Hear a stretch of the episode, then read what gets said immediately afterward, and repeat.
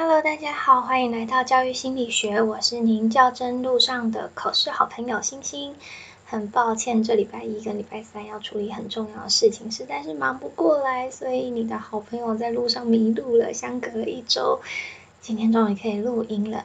那今天的题目是苗栗的题目哦，这是去年一一一年苗栗偏乡的题目。所以我会试着用偏乡的角度来做这题的拟答，那我们就来听听看是什么题目吧。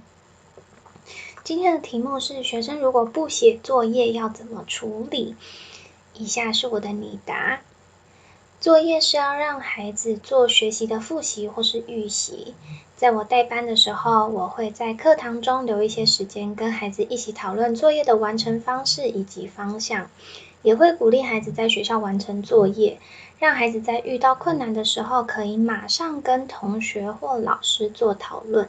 所以我目前没有遇到学生不写作业的情况。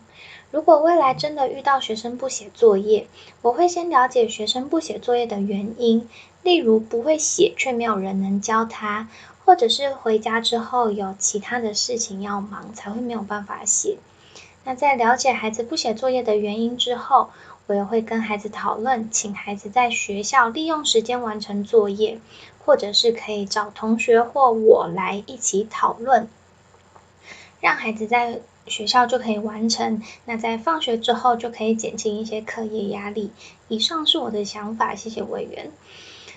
这题呢，因为我没有在偏乡教书的经验，所以我当下的想法是，小孩可能回家之后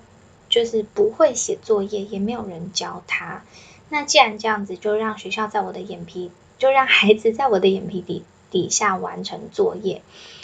嗯，但是因为没有实际经验，然后我在带班的时候也真的没有遇过学生不写作业的情况，因为我都会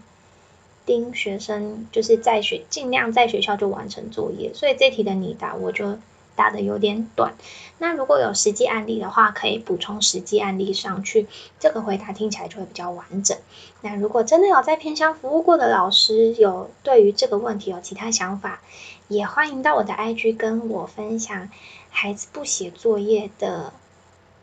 相关原因跟处理方式。